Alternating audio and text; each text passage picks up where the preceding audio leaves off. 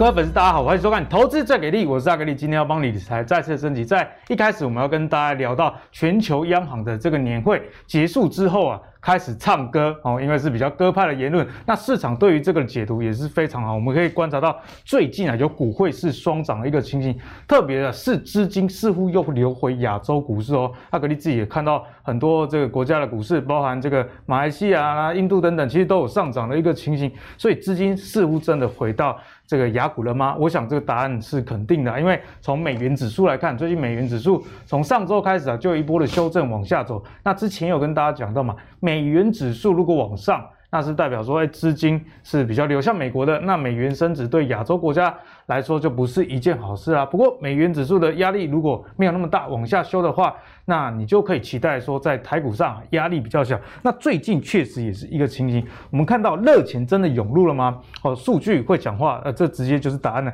新台币啊，最近升了一点一五角，收一个半月以来的新高了。如果在这个八月三十号的时候收二十七点八一三哦，这个绿色的就是就升值的意思啦，所以可以看到最近的台币哎真的是蛮强哦哎，所以台币强，台股强，这样子就蛮有一个逻辑的。所以钱是不是真的回来了？你就要看外资有没有买嘛。我们观察到三大法人除了外资以外，哎，投信啊、自营商，其实大家啊在这十天都是站在。呃，比较买超这样的一个角色，所以也提供了大盘上涨的一个银弹啊。好，所以接下来该怎么看？毕竟最近这个当冲新制上路，大家有观察到一个现象，哎，那个成交量哦越来越低了，一度还到最低两千九百亿左右。如果在几年前啊，两千九百亿大家觉得是天量，不过现在呢，大家很怕说这个是不是没有量了？因为今年动辄四五千亿，甚至到六千以上都有。现在。低档居然只有两千九百亿，所以这样的量缩代表是一个逃命波的开始，还是反而是主底呢？就是我们今天讨论的一个重点。首先欢迎今天的两位来宾，第一位是我们技术分析王子阿信，嗨，大家好，我是阿信。第二位是我们股市贵公子海豚，大家好，我是海豚。好，那我们来看一下外资今年对台股的态度是怎么样。其实节目上也跟大家分享了好几次啊，延续去年的节奏，外资其实还是站在卖方的一个角色。那其实这也可以理解啦，因为。台股这个权重一直被调降嘛，那股市的上涨，他们持有的这个市值高了，那自然站在卖方本来就是合情合理的。那今年外资卖超台股五千一百一十七亿，哎，已经逼近去年一整年的五千三百多亿哦。现在才九月一号，我们今天录影礼拜三的盘哦，九月一号已经卖到将近去年的全部了。所以在这样的盘势下。该怎么看？那外资最近又回头买了，我们之对之后行情该怎么样去期待呢？我们请阿信来帮我们解析。OK 啊，我记得在之前的节目，我跟大家提到说，今年是什么？就是打脸外资，打脸外资。就我觉得外资他们今年的操作，说实在我不太我不太了解他们为什么要这样卖啦。嗯、但是可以从最近的情况可以看到，就是说最近是投信明显在嘎外资的空手。投信最近股票其实都很都都很强，蛮强的。对，投信在之前下跌的那一波，可以看到很多股票它都是一路持续买，到现在涨上来之后，其实可以发现就是真正的赢家是投信。所以在今年的外资的部分，其实我个人就是觉得说，看看就好了，看看就好，看看就好。但是可以从外资的角度可以发现说，他们现在有点开始回补。但是回补是回补回补谁呢？像上礼拜最强的就是金融股，我买了一堆金融，对，是买超多的。我看到外资买金融，那个脸都绿了，你知道吗？就好像呃，我想买，但是我又不知道要买什么啊，不然买金融好了。对，他们就有点 类似那种资金 parking 的感觉，因为当然他们，我觉得他们买金融也算是合情合理，因为南韩先升息嘛，嗯、所以如果以整个亚洲国家来说，大家会去联想到说，哎、欸，台湾会不会之后也有机会会升息？所以他们现在这边去买金融，我个人也觉得算是一个。还算是合情合理的操作，就比较防呃防守性啊。对对，只但只是说，就外资的买超来说的话，他们的确他们买金融，那可是可以发现说，其他很多一些电子股，他们就比较少琢磨了，嗯、都主要还在权值股身上。大家可以看到，像联电今天还创新高，对，所以说其实外资还是以像这种比较大型的为主。但我觉得说，如果大家操作的话，还是说真的，你会买金融吗？呃，我有我有一点，但是那个都是一年以上 一年以上的持股，真的很久很久没买。就是我相信大家在买那个时候比较不会有那种激情，你知道吗？就是买了丢着啊。对，买了丢着。所以说我我个人觉得说，现在看外资的话，我宁愿去看投信。我觉得投信的股票会比较有点波动。那大家在这边应该会比较关注是在于整个大盘的情况。对，因为说真的，没有想到大盘会这么强。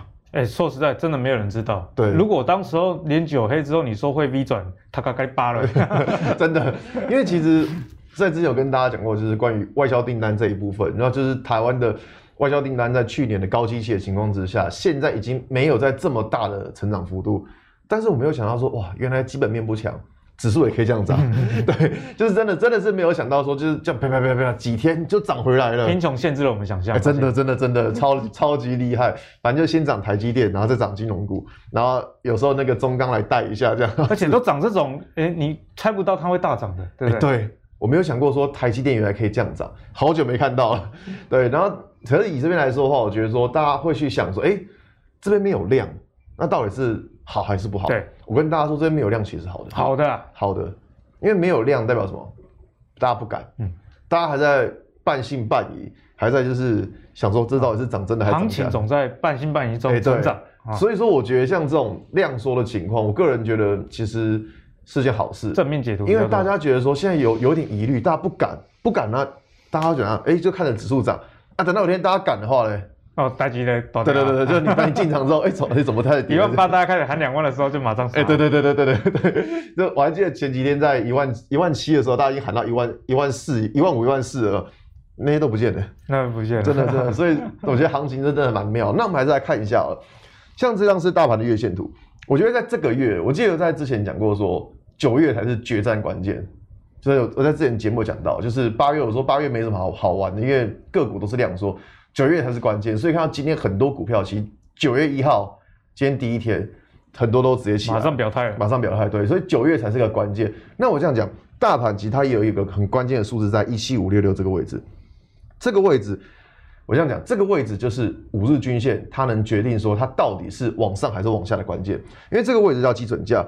如果你看到指数还在这个一七五六六之下的话，就表示说现在整个。五 A MA 五的这条均线是下弯的，嗯、这条均线下弯就比较有可能会形成股价压力。所以说，如果以一个大盘的多空分水岭来说的话，我觉得一七五六六这个位置是我觉得一个蛮重要的地方。但站上之后，它会不会又是拉金融股？这个我们不知道。对，但只是说以大盘的整个。状况状态来说的话，MA 五均线能够上扬是一件比较好的事情。所以，如果真的想要比较明确的投资朋友，可以参考阿信说，MA 五是否上扬啊？应该说，我现在还是还是在操作，只是说这个东西会是一个，就是我觉得会是一个不确定性。因为你假如说你一直站不上，那会不会说大盘就开始往下修正？那你如果大盘往下修正，个股也会受到影响。对，所以我觉得这个位置是我个人会觉得说比较会关注。就如果发现哎、欸，怎么好像站不上，那我可能手上持股我就开始。要要来清仓了。对，那我在短线上，我这样讲，短线上我会先看昨天的低点。昨天昨天发生什么事情？昨天有 MACI 调整，所以说昨天的量其实算是大的。那如果以这一波上涨来说，你可以发现最近的比较大的量只在昨天。所以以短线上的看法，就是说昨天的低点不要破。那基本上，如果股指数还能够守住五日均线的话，就会觉得说这边的反弹就看它能弹到哪里去吧。嗯、大概就这个样子来看。好，那接下来要请教海豚啊，我们现在这个盘势真的是诶蛮扑朔迷离的，嗯、想要乐观好像也不能太乐观啊，觉得要悲观啊，股股票一直涨，所以我们现在到底该怎么办？其实股票一直涨，你说真的有吗？好像好像也没有哦，就是因为其实这样最近基本上就是。拉权值股为主，对，都拉大只的。像这个，大家等下等下题目也会提到说最近金融股的状况嘛。好，那这个刚刚是因为这题题目主要是问说，带外资的动能可以期待吗？其实我觉得哈，我在想说。阿信，你是不是偷看我 TG 啊？就是把我想要讲都讲光了，我要讲什么？啊，没关系，不过还是可以帮他补充然后，就是这一波 不是一直广告，不是一直这样子。没有，阿信有加入海豚的，不过是加入诈骗的，加入诈骗诈骗的，加错。没有啦，就是这一波台股量能降下来，其实我觉得不能，真的不能怪当冲，真的不能怪当冲，因为哦，就是上一次我来阿格力这边的时候，其实有提到，就是当冲的。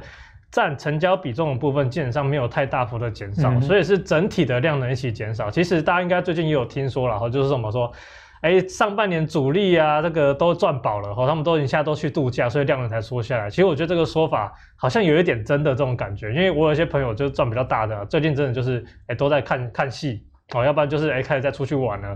所以我觉得真的可能是有这种状况导致说，因为他们也跟我讲，哎，其实我有一样状况，我那时候记得前面几集有说过说，哎，其实那时候。七月的时候我就说过说，诶，我找不到什么股票是接下来展望比较好的，应该说找不到太多，只剩下少数而已，嗯、所以变成说整个市场的资金哈，会也有发现这个状况，就变成说他们看到没什么好玩，他们可能就休息哦，甚至是转做其他的什么有资产配置的部分。所以我觉得量能主要说起来，这个真的跟当中没有太大关系，是同步的量能降下来。那当最近这个量上来后，这个没有量上来，大家就想说啊，不是没有量不好吗？其实。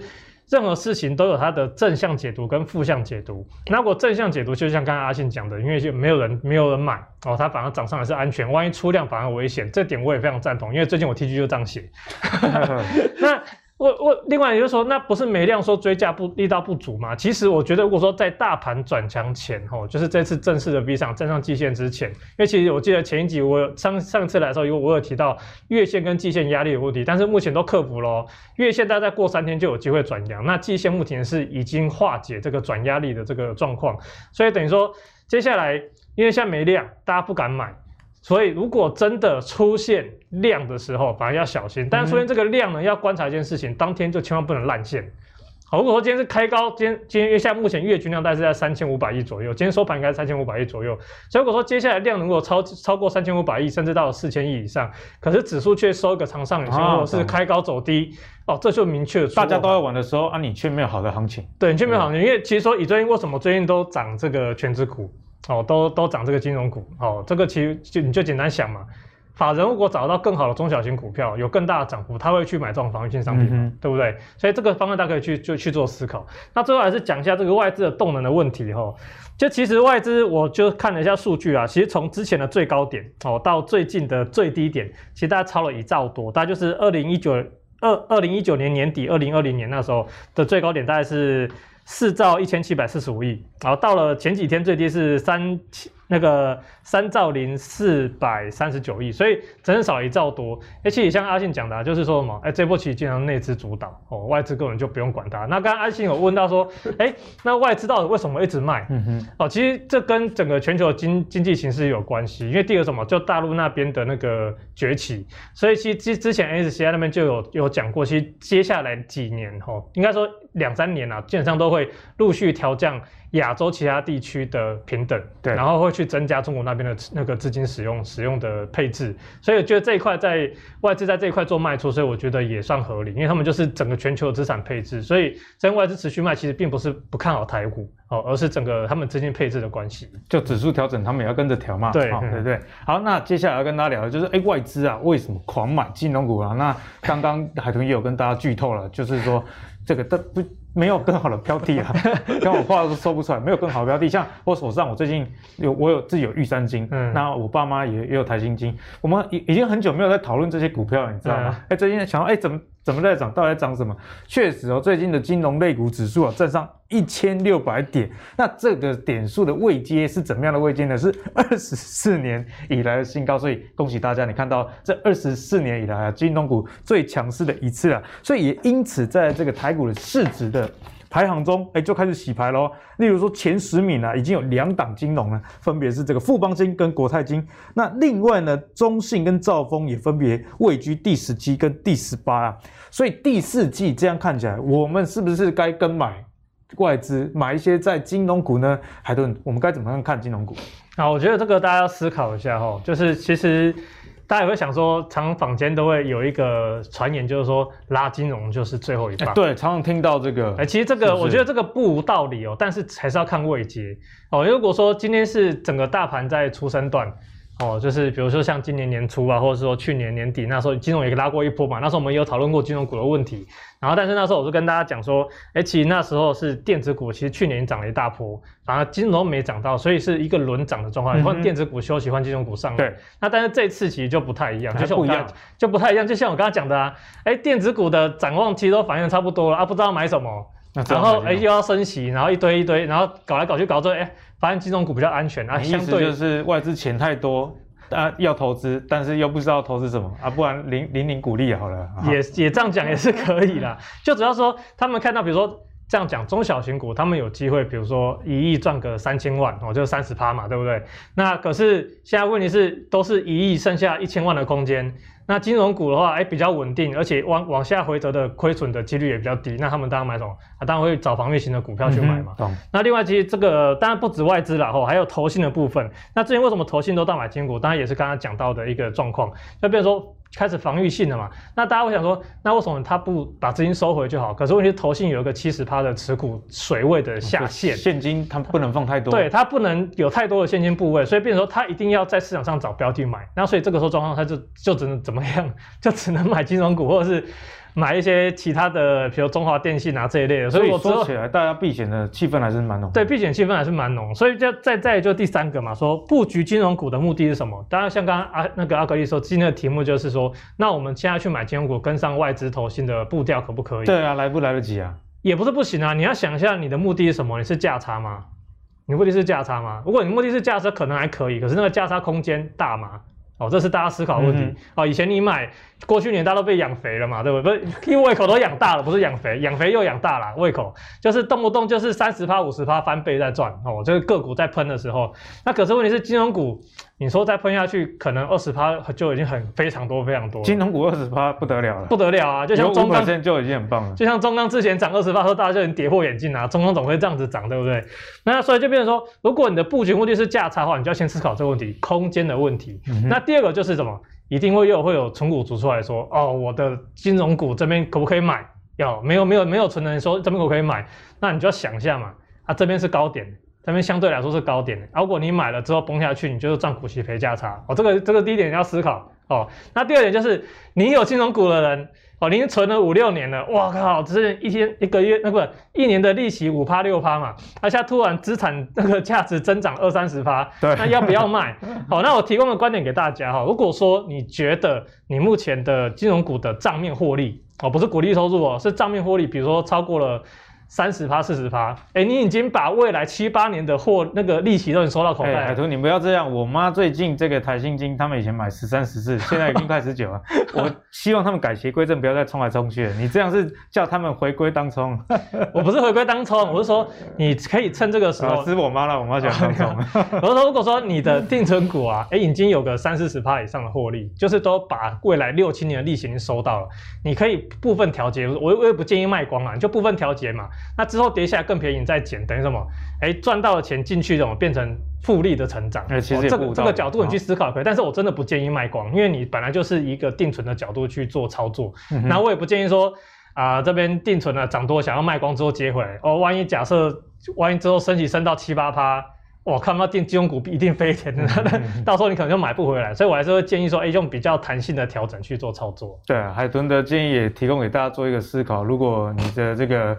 已经账面领了十年的股利了，那也不妨去看有没有一些比较低估的，嗯、哦，同样有机会，交给大家做一个思考啦。啊、嗯，总结来说，金融股啊，如果你不是长期抗战的人，那你还是看看就好啦。嗯，因为外资买，假设它真的是资金 parking 的话，它改天也会卖，嗯、哦，这也是大家留意的一个部分。好，那金融股啊，我们刚刚这样讲起来啊，其实上涨这件事情，大家对行情就更焦灼了，所以。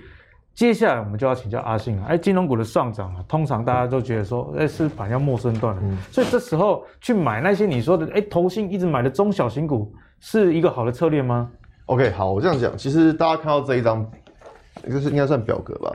我这样讲，就是说，这张我是把我觉得未来比较有机会成为盘面主流的股票，把它稍微叫出来。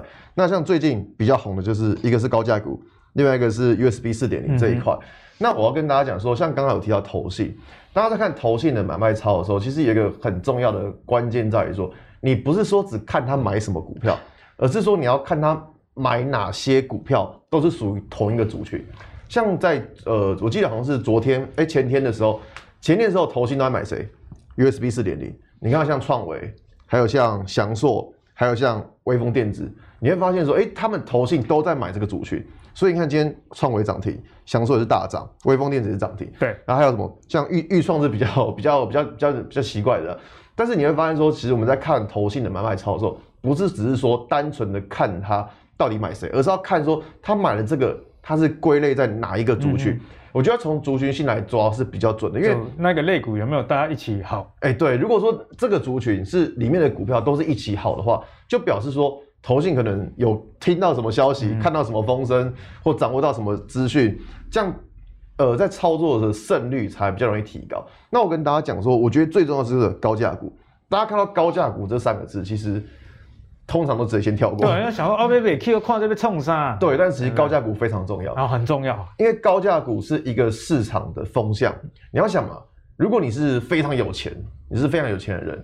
你看到散户都在买低价股，你会想要跟散户那边求来求去？不会啊，你看那个豪豪宅，大家马都要买那一坪两三百万。对啊，所以说其实我们在看高价股的时候，就想说那些大户他不想要跟散户在那边搞来搞去，那我去买谁？我去买高价股啊，因为高价股的散户比较少。嗯。所以说我们通常在看高价股的时候，会代表说它是一个市场的风向球。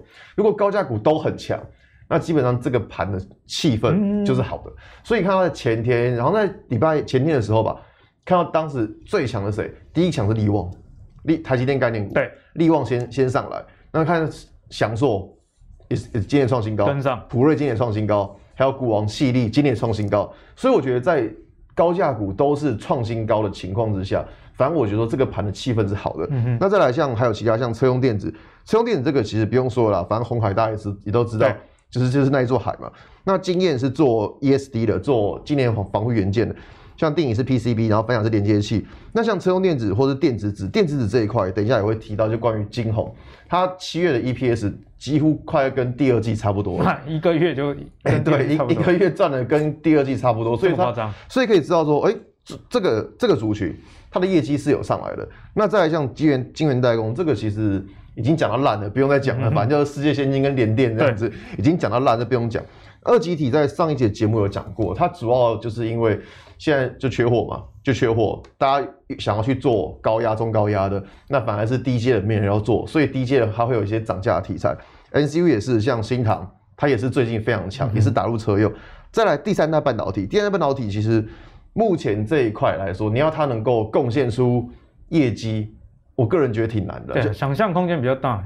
对，就好比说汉磊，你说汉磊，很多人说，哎，汉磊你没有，你拿不出业绩，为什么你股价会这么高？对，但是因为这个是想象空间的问题，而且要产业前景，而且汉磊的故事应该，我想他，他之后应该是要卖设备了，对，他应该是要来卖设备，他应该不是说靠，就是靠自己生产，他应该是把那个设备卖出去来获利。那在 ABF，ABF 是不用说嘛，反正星星、南电、景硕，这在前几集的节目有讲到，所以这一波反弹可以看到第一个反弹谁？其实是 ABF。所以大概我会比较注重的盘面主流就是在这一块，就是、嗯、就是从这里面来找。所以我们一档一档来看一下，进一步来检视。好，首先看到星星，像星星这一档，其实在大盘刚跌下来的时候，其实最强的股票就是 ABF。那我这样讲，在大盘跌下来的时候，它能够先反弹，其实表示说他们的业绩应该是没有什么太大的问题。这个其实在之前的节目就跟大家提到，是说如果以整个产业能见度来说的话，其实 ABF 的能见度还是很高，但只是说，你看哦，现在股价上涨，涨到这边来了，那我们要关注的就是说，在这一根 K 棒，这个是新兴的周线图，为什么会看这根 K 棒呢？股价从之前八十四块一路涨到这边来，哎，涨到这边之后，它开始涨不上去了，开始有转折了，哎，没错，它开始涨不上去了，所以股价到了这边涨不上去，代表说这边它可能就遇到一个压力，所以它过去几个礼拜股价都一直怎样，一直碰到这一条线就被打下来。所以我觉得在新兴未来一个比较重要的观察点是在于说，这个价位它到底能不能够带量站上，这比较重要。那再来看一下预创，刚刚说比较奇怪的，对，为什么要看预创呢？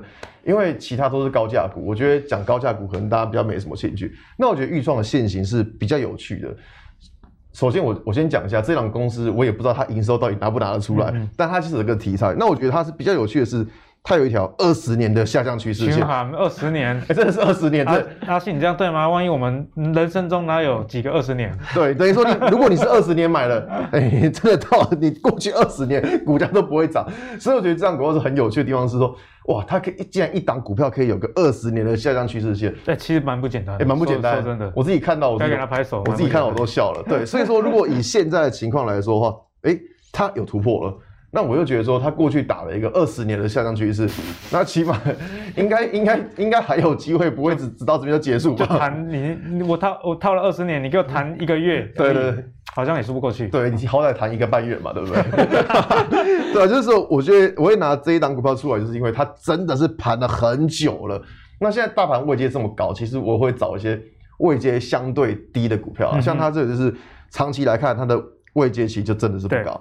那再来像是看到汉雷，就是刚刚大家也很喜欢的第三代半导体，对，之前有提过汉雷。那汉雷它最近的股价也还算强，但是还算强的情况之下，大家要留意到说上方有一个均线的。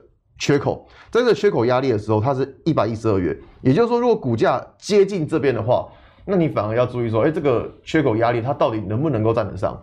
如果这个缺口压力你发现，哎，股价碰到这边就下来了，代表说这个压力它目前就还没有突破。嗯、那如果说有一天股价能够站上这个压力，如果带量站上，然后均线排列又是好的话，那它就有可能这样再重新转强一遍。所以我觉得说，短线上我会先看汉雷是看这个缺口压力的部分，那再来看到茂系。茂系，我记得在上礼拜有跟大家对特别跟大家提到，对茂系，那它大家可以看上礼拜的图，反正它也是在打了一个十年的底这样子，也是位阶超级无敌低啊，真的很低。那为什么要看茂系？其实，在基本面有讲过嘛，就是它的六寸晶圆厂。那红海，我们的郭董郭台铭，他去买了，他去买了一旺宏的六寸厂，代表说这东西就是一定有它的用处在。没错。所以说，我们来看一下茂系的线图，就可以知道说，过去一段时间，这张是它的周线图。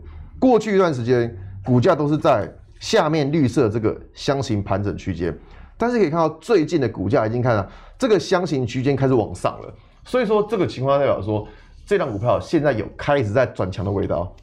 你看哦，过去在这边盘整，现在跑到这边来整理，其实不简单的。对，所以其实就表示说它现在的股价已经比之前还要再强了。那再配合上说它的位阶其实也是相对较低了，所以说像。呃，茂系这一档也是会比较会关注的。那再来还有像晶宏，我先跟大家讲一下，这个真的是因为制作人跟我说叫我多讲一点股票，然后 所以真的是拉了一堆出来。那我就讲金红，就刚刚跟大家提到，就关于电子纸、元泰、金红、正耀，像正耀最近很强，那所以说在它那么强的情况之下，会去找一些是。还没有发动的。刚刚阿信有说到，晶宏七月的自结 EPS 非常好，超好。它七一个月的自结 EPS 快要跟第二季一样。嗯、所以说，其实我们在这边还是会看说哪一些公司它是能拿得出营收题材。我觉得这比较重要，因为我们可以从像外销订单可以知道说，现在外销订单它已经没有办法再呈现这种双位数成长了。所以说，如果按照我们之前的选股逻辑的话，会找什么跟大盘比较不一样的？大盘它业绩没有办法有那么大的成长，但是其实个股还是有办法有高成长的话，我觉得市场上的资金会比较关注它。所以现在选股不选市了。对，就是没有选市场也是好，因为我们从刚刚的高价股来提到说市场还是好的。是对，所以说我觉得选股，那像金宏它就做电子纸，可是我觉得像它今天股价其实拉到涨停板，那为什么？因为其实可以看到。呃，这几天投信都还在买，嗯、对，所以可以跟大家说，现在你要看的不是外资，而是看投信，去看一下内资的角度，因为这一波行情是由内资带起来的。那金红它今天非常强，可是你发现说，它已经到了这一根转折 K 棒的高点了。我觉得这个地方是一个比较尴尬的位置。为什么说这一根 K 棒它是一个转折 K 棒？过去股价都是底部越来越高，低点越来越高。底底底底高之后，你发现从这一根 K 棒之后，哎，它就破坏了它过去的一个上涨的趋势。所以说这一根 K 棒的高点就是一个压力点。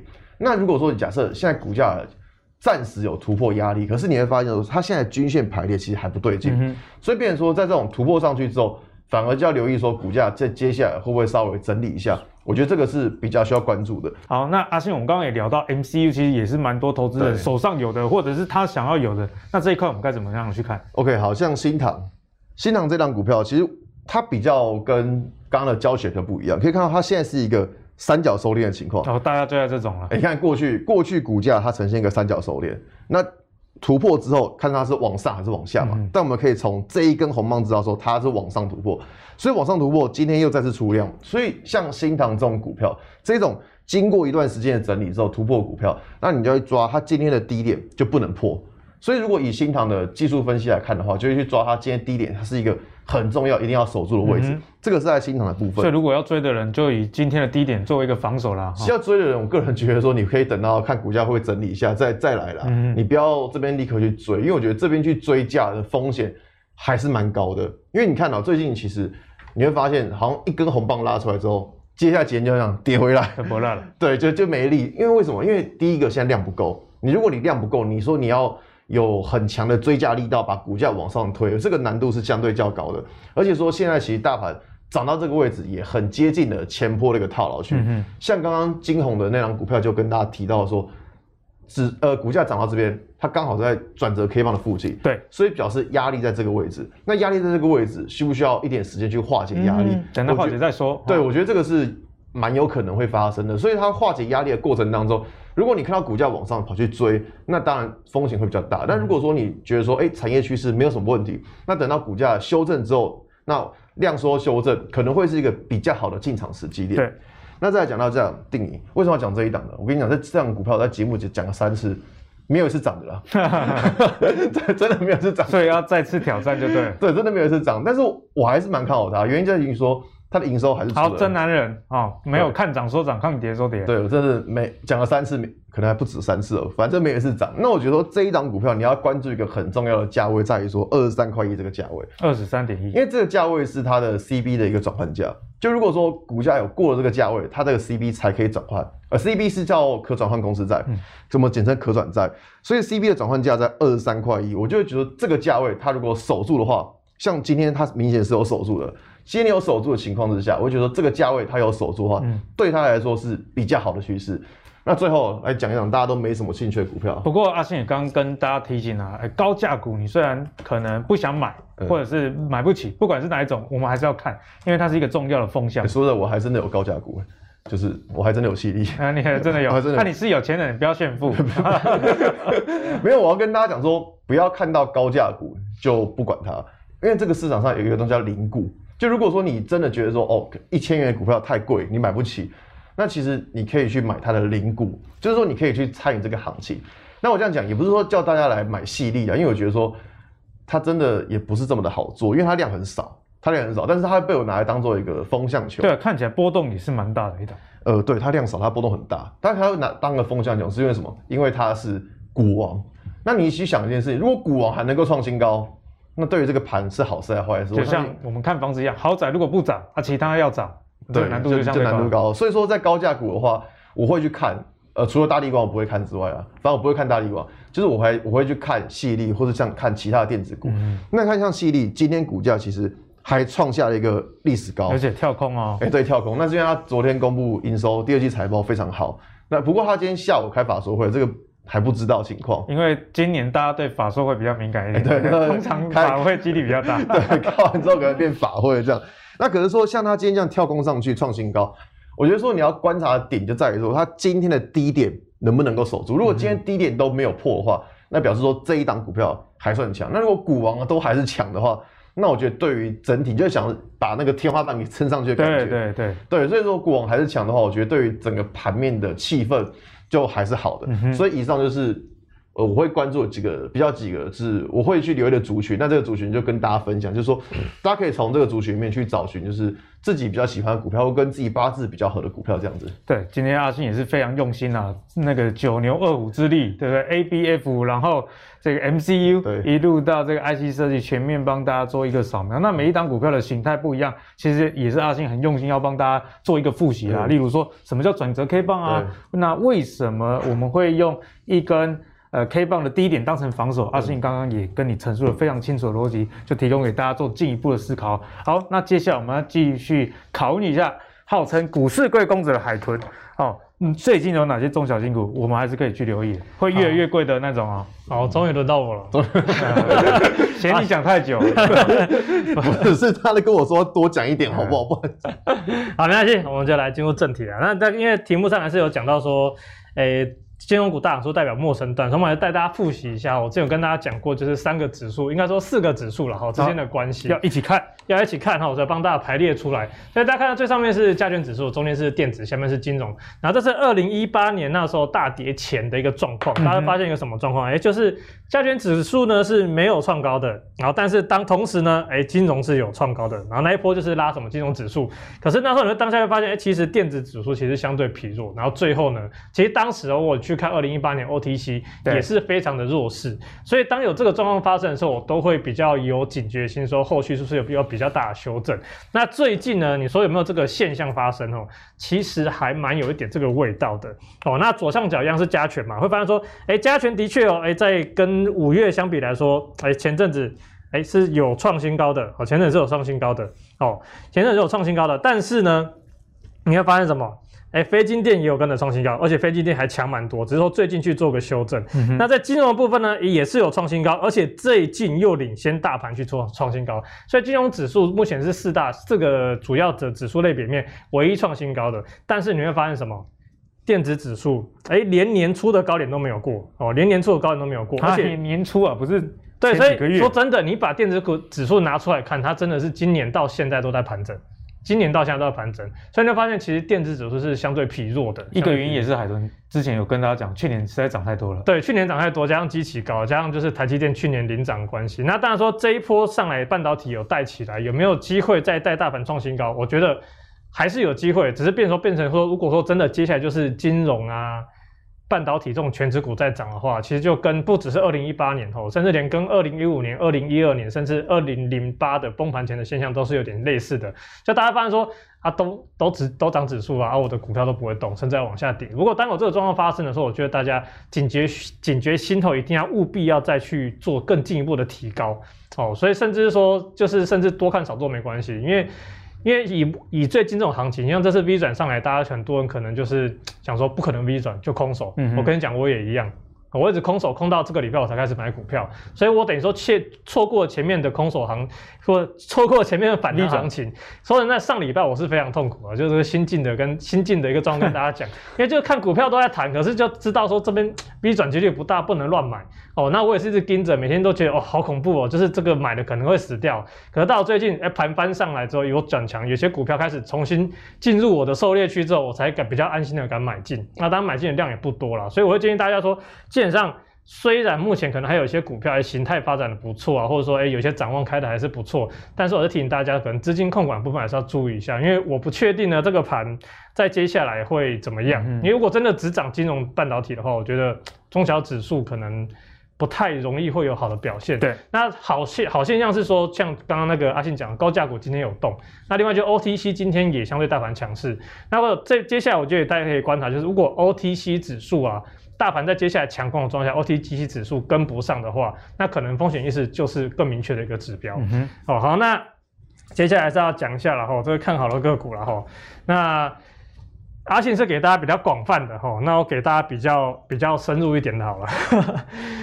一个说你你随便讲讲而已。没有啦，没有啦，他讲的很好，很多股票我也都有在。结果你们又讲一样的，结果结果我们又讲一样的，又就又是讲金红。那金红呢？套好了。没有套好，真的没有套好。好，那个今后呢，我们先看技术面好，技术面讲解可能大家比较快进入状况哈。第一个呢，哈，我常常讲说季线的一个位置，比如说像最近货柜运啊，或者是所谓的航空业哦，航空业，或是一些有些之前涨比较多的个股，会发现说，哎，其实他们的季线都已经扣到最近的位置了。我就发现说，哎、欸，其实他们季线有些甚至转压，特别是你看华航、长荣航，哎、欸，他们其实季线都已经转为压力喽。那这类股票基本上就比较有形成头部的一个状况。嗯、那其实我觉得大家去找可以看季线位置，如果季线呢距离目前的收盘价位置，哎、欸，这样还很远，它还在之前面的低档，还在前面低档，这代表什么？它季线要变成头部，可能至少还需要一个月甚至一个多月的时间，那才会变成一个比较大的压力。哦，这是第一点。那第二点呢，可能就看一下月线。哦，最近蛮多月线呢是刚好扣在怎样？扣在上个月就起跌前嘛，就七月可能就是七月底的时候，那刚好高档这边准备要下来，那高档准备下来怎样？哎，慢慢的月线压力会越来越小，然后甚至之后就要转为支撑哦。那这一类股票，我觉得在接下来比较技术面上是比较有机会进行发动。其实像刚刚阿信讲的，像是这个。盛群其实也有点类似这种状况，就是月线即将要从上面往下跑。是哦，那同时呢，哦，最近其实还会找一个东西叫做杯，有点类似低位杯柄形态。你看到在这边刚好打出一个碗形，然后哎，最近刚好是这样连续的量缩整理哦，连续的量缩整理。那这其实就符合所谓的低位杯柄的形态。那当然杯柄有分低位杯柄跟什么高位杯柄跟正常的杯柄，那这个太复杂了哦，我们就改天再详细再跟大家做教学。那今天就先认识这个低位杯柄哦。那有这个形态后，后续如果有补量的话，就。容易产生一个发动。嗯、所以这是昨天的线图了哈，昨天晚上交给制作人之后，今天起来。也不是今天起来，是今天到公司发现哦，怎么开高哦，量就开始滚出来，就今天就攻击了。那我是跟大家接下来跟大家深入讲一下金红它到底题材是什么哦。那大家知道，其实我在阿格力以来，其实一直都在讲电动车、电动车、电动车。好、哦，那建和心都不知道讲到烂了哈。对你还没讲，我们就知道你要讲建和兴。对我只要讲到电那个要讲电动车，他们就知道我要讲建和心。那当然哈。明年来讲，哈，一个成长最强势的当然是电动车嘛，因为连续好几年的那个复合成长率都二三十趴。那其实还有一个算是隐藏的强势成长族群，其实就是电子标签。那电子标签就是包含正耀，还有像金红的母公司哦，这个元泰的部分。那金红的部分呢，在电子标签的部分，其实在因为疫情的关系啊，让欧洲跟美国很多的商店或者是大型卖场，他们为了避免人力就是去做一个接触，所以尽量都使用电子标签。所以这一块营收成长。幅度是非常大的。那另外，在中国的渗透率，记我记得是不到十趴，我记得数涨是四趴还五趴，渗透率非常低。所以在电子标签在整个这个这个全球市场上面成长率哦，基本上是蛮可以期待的。它的复合成长率也是超过二十趴，所以我觉得说他们在基础上哦，基本面上其实哎。说不定还不会输电动车啊，只是说台湾相关的个股族群可能就比较少，比较少讨论，就就这三四家而已。一个一个比较少讨论到，一个是这个类股票也比较少，哦，所以我觉得金红是大家可以后续去值得去做一个追踪的一个标的。好，那第二个呢，其实就是大家可能会觉得说，它最近是在涨瓶盖相关的这个二四七六的巨响哦。那巨祥技术面其实跟刚刚的金红有有点像啊，哎，你会发现这边也是一个碗啊，然后也是一个饼啊。那大家说为什么我没有把它杯饼画出来？就是因为什么量不对哦，它这边的量是不是不是递减的？它是反而是比较密集的一个大幅的成交量这边去做区间整理。那我这种我通常会判定是什么啊？就是筹码不够稳定，然后大家还在那边多空厮杀，嗯、结果今天就喷出去了。嗯、不过大家这这是比较可惜啦。哦，当然我说量能有缩起来后，我觉得说会更接近我的买点。不过也是可以跟再再跟大家讲一下，它选股逻辑也是一样嘛。哎，季线还在前面很低的地方，哦，接下来呢？要一个多月才有机会形成头部，那一样月线哦准备从高档哎要下来哦，那这种月线接下来基本上都会转成助攻哦。那基本面的部分，其实大家会以为说它其实最近在涨跟大力光合作相关的苹果的那个 VCN 这个英圈马达的部分，其实哈 VCN 部分它在这边营收占比其实还算很低。对，那它的整个产能开出来，甚至要到明年，甚至要年中，那大陆那边的厂甚至要到二零二三年才会正式开出来。所以虽然它这个题材毛利很高，单价很高，但是它真正的营收开出来可。可能要等到明年下半年甚至之后，才会有比较明显的营收益助。那它其实真正本业在强势的是 ADS，就是所谓的先进那个驾驶系统的那个相关的模组。那这一块其实它占它营收动能其实就比较好，明年的成长性也不错。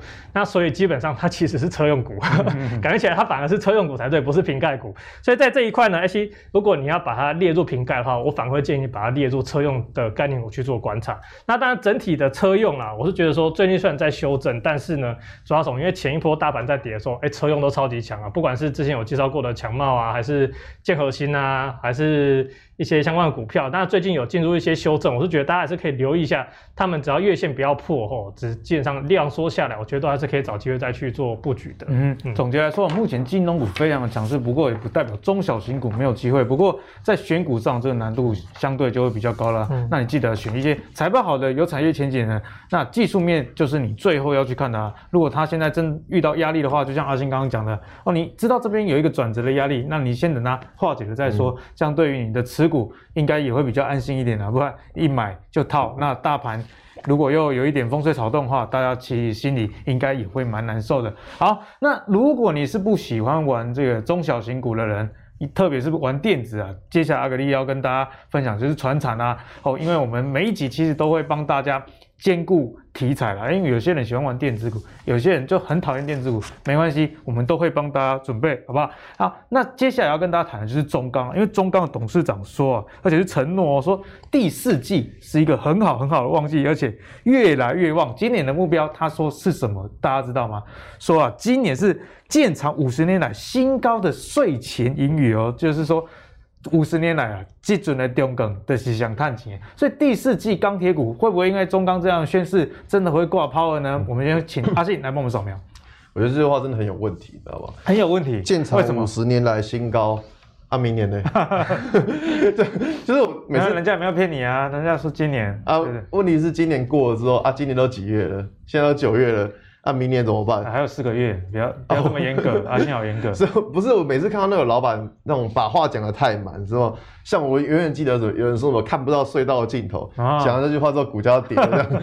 所以每次那种老板话讲得太满，我都觉得哦，真的是头很痛。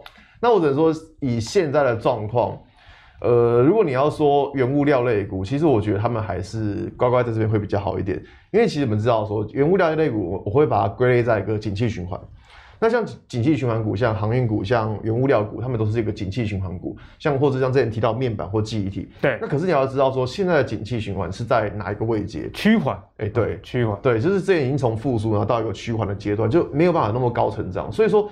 原物料类股一个比较好的投资的时间、操作时间会在于，就是景气刚复苏的时候，它这个景气循环就打开跨水小，我们媒体还没在讨论的时候，哎、欸，对对对对对，然后没有我们很我们很早讨论，我还记得中钢那时候一路飙飙，是别人啊，别人对对对对对，这可是所以到现在为止，其实可以看到为什么钢铁股他们明明拿出拿出了营收财报期都非常好，为什么股价不会涨？其实我觉得有一部分原因跟。大家对于这些原景气循环股的看法是有一点关系的。当然，你要说他们营收不好吗？哎，其实不会，非常好。但只是说市场的资金、市场的热度跟市场的想法在哪里，我觉得是比较重要的。就如果看稍微远一点的话，会比较担忧。就是现在如果有更好的东西的话，大家会想想要找更好的东西。那如果都找不到的话，那再回来找这些还有基本面的东西。对，就像刚刚金融股的资金 pocket 概念是很像的。那可是我们讲到原物料，我觉得有个原物料我会比较关注是在于镍价部分啊，镍价，因为原物料就是要看报价。对，原物料看报价。在之前在讲，我还记得在这里讲台玻，跟他讲跟大家讲过玻璃报价。那你看到镍价，哎、欸，像在看这种原物料报价的时候，其实都是看它的月线图。嗯，如果以像最近铁矿砂的报价，还有很多拉一拉渣的报价，可以发现能创高的报价其实并不多，嗯，很少。对，那像镍价是少数还能够创新高的原物料。那所以说，如果镍，那我们会想到什么？就是关于一些不锈钢的股票。不锈钢，对，因为不锈钢是有镍炼出来的。所以说，如果镍价创高的话，那我会比较关注会在于不锈钢的这一部分。那不锈钢这边就是看到大国钢这档股票。大国钢可能大家不熟悉，但你讲到他妈妈大成钢，大家就很熟了，大家都比较熟 了。对，对。那可是像因为像大成钢，大家之前就讲说啊，这是。美国基础建设它最受惠，因为它很多低价库存，然后所以说它是最受惠。但是其实大成钢的线型比较没有这么好，嗯、那反而是大国钢的线型算是在高在一个平台已经整理了一段时间。所以如果真的要谈原物料的话，我比较会留意的是在于就是不锈钢这一部分。那不锈钢我就是靠大国钢。那同样的还是要看一下说，它虽然整理了一段时间，但是如果我们把这一根 K 棒可以看到，这一根 K 棒它是一根转折 K 棒，过去股价只要碰到这条线附近，大概都是下跌的。那为什么这一根涨上去的？可是它量超量超大，像这种突破的过程，如果量太大，也不是太好的现象。所以说啊，像这种呃原物料股票，我们从报价来看，看谁的报价是创新高的，然后再从这个报价里面去找说相关的类股。所以说，呃，以不锈钢的情况来说，我觉得大国钢可能是我会比较留意的一些原物料相关股票。嗯刚刚阿信的逻辑就是先看报价，报价、啊，那报价镍我们看到在一个历史相对的高档，而且看起来在持续往上攻哦。对，那我们回头再来看这个大国钢。但股价却还在整理，对，我觉得这样也是相对有防守，因为你你的报价在上涨嘛，对啊，可是你股价还没有反应，我不敢说一定会涨，股市没有这种事情，但是往下的这个空间就比较不会那么危险，起码报价还在上涨，对对，起码报价还有一个基本面支撑，提供给大家做这个思考逻辑了。那相信这个逻辑也不只是用在不锈钢，你所有的原物料其实都可以用，参考阿信这样的逻辑。好，我们最后来考问一下海豚啊，刚刚因为他只讲两只这个电子股，那船产部分。你怎么看？传产部分呢？基本上哈，因为前面刚刚有讲到这个四大指数的部分嘛，对不对？那其实我觉得大家可以留意一下哈，就是如果接下来指数要再创高，不可能金融独带哦。那如果说电子股是由半导体跟这个封测相关的全职股去带的话，我觉得要创高的机会可能也就是会比较辛苦一点。那另外什么？其实我觉得非金电因为我之前有说过嘛，下半年应该还是非金电的机会会比较多一点。但是说现在，当然说因为整个需求状况有点改变，可能不会如预期这么强，因为这波非金电的修正其实也是比较大的，但是我觉得应该不会缺席。嗯、那我觉得钢铁相关哈。所以呢，我觉得钢铁相关应该会是其中一个主轴，因为货柜运最近虽然说比较弱势，我本来是预期是说有货柜运跟钢铁可能会去带动指数去挑战前高，但是就比较偏指数类的个股。那但是呢，货柜运最近似乎是稍微有点比较弱势，那就只能期待钢铁了。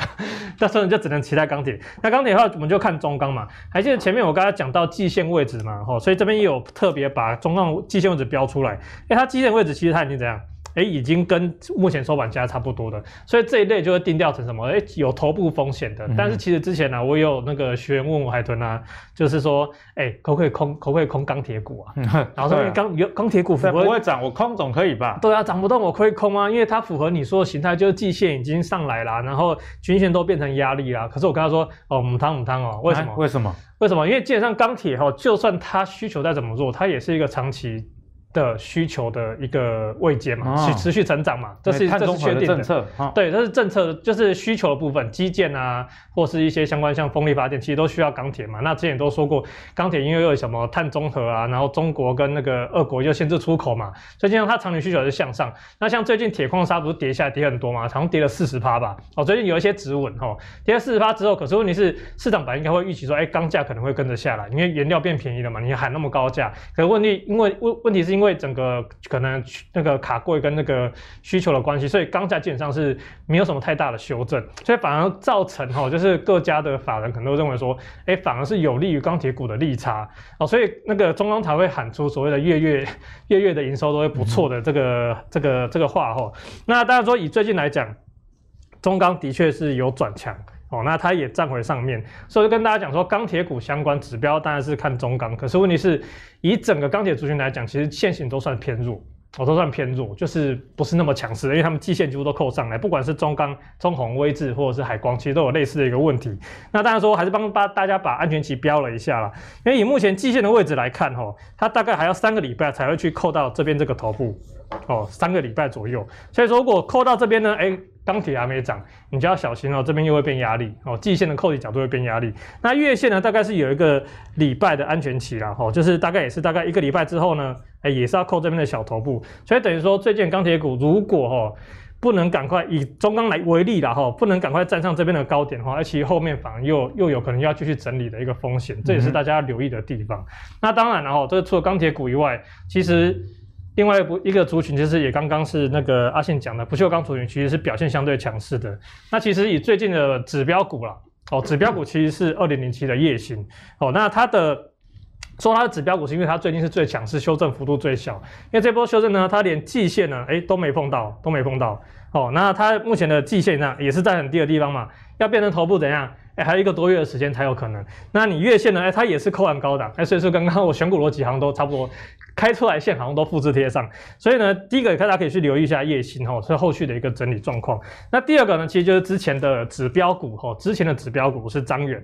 那这一波为什么它被我剔除在指标股的范围内呢？因为就是因为什么，它有回撤碰到季线啊，比烨兴烂，所以我就觉得说，哎、欸，那这样看起来指标股的地位有被换人哦。哎、欸，不过。彰源来讲哦，最近的走势呢算是不错，哎，一样有走出所谓的低位杯柄，然后跟刚刚金红一样，跟刚刚金红一样，然后呢，哎，一样嘛，哎，季线在低点，好，哎，月线高点，它甚至要直接往下扣，所以有机会呢，甚至再来重新角逐一下这个指标股的地位哈，所以我觉得以操作指标股的角度来讲，哎，烨兴跟张远就是会是接下来比较关注的重点。不过呢，张远还是要提醒一下哈，因为毕竟呢，它这边还是有一个压力，哦，这边有一个套牢区。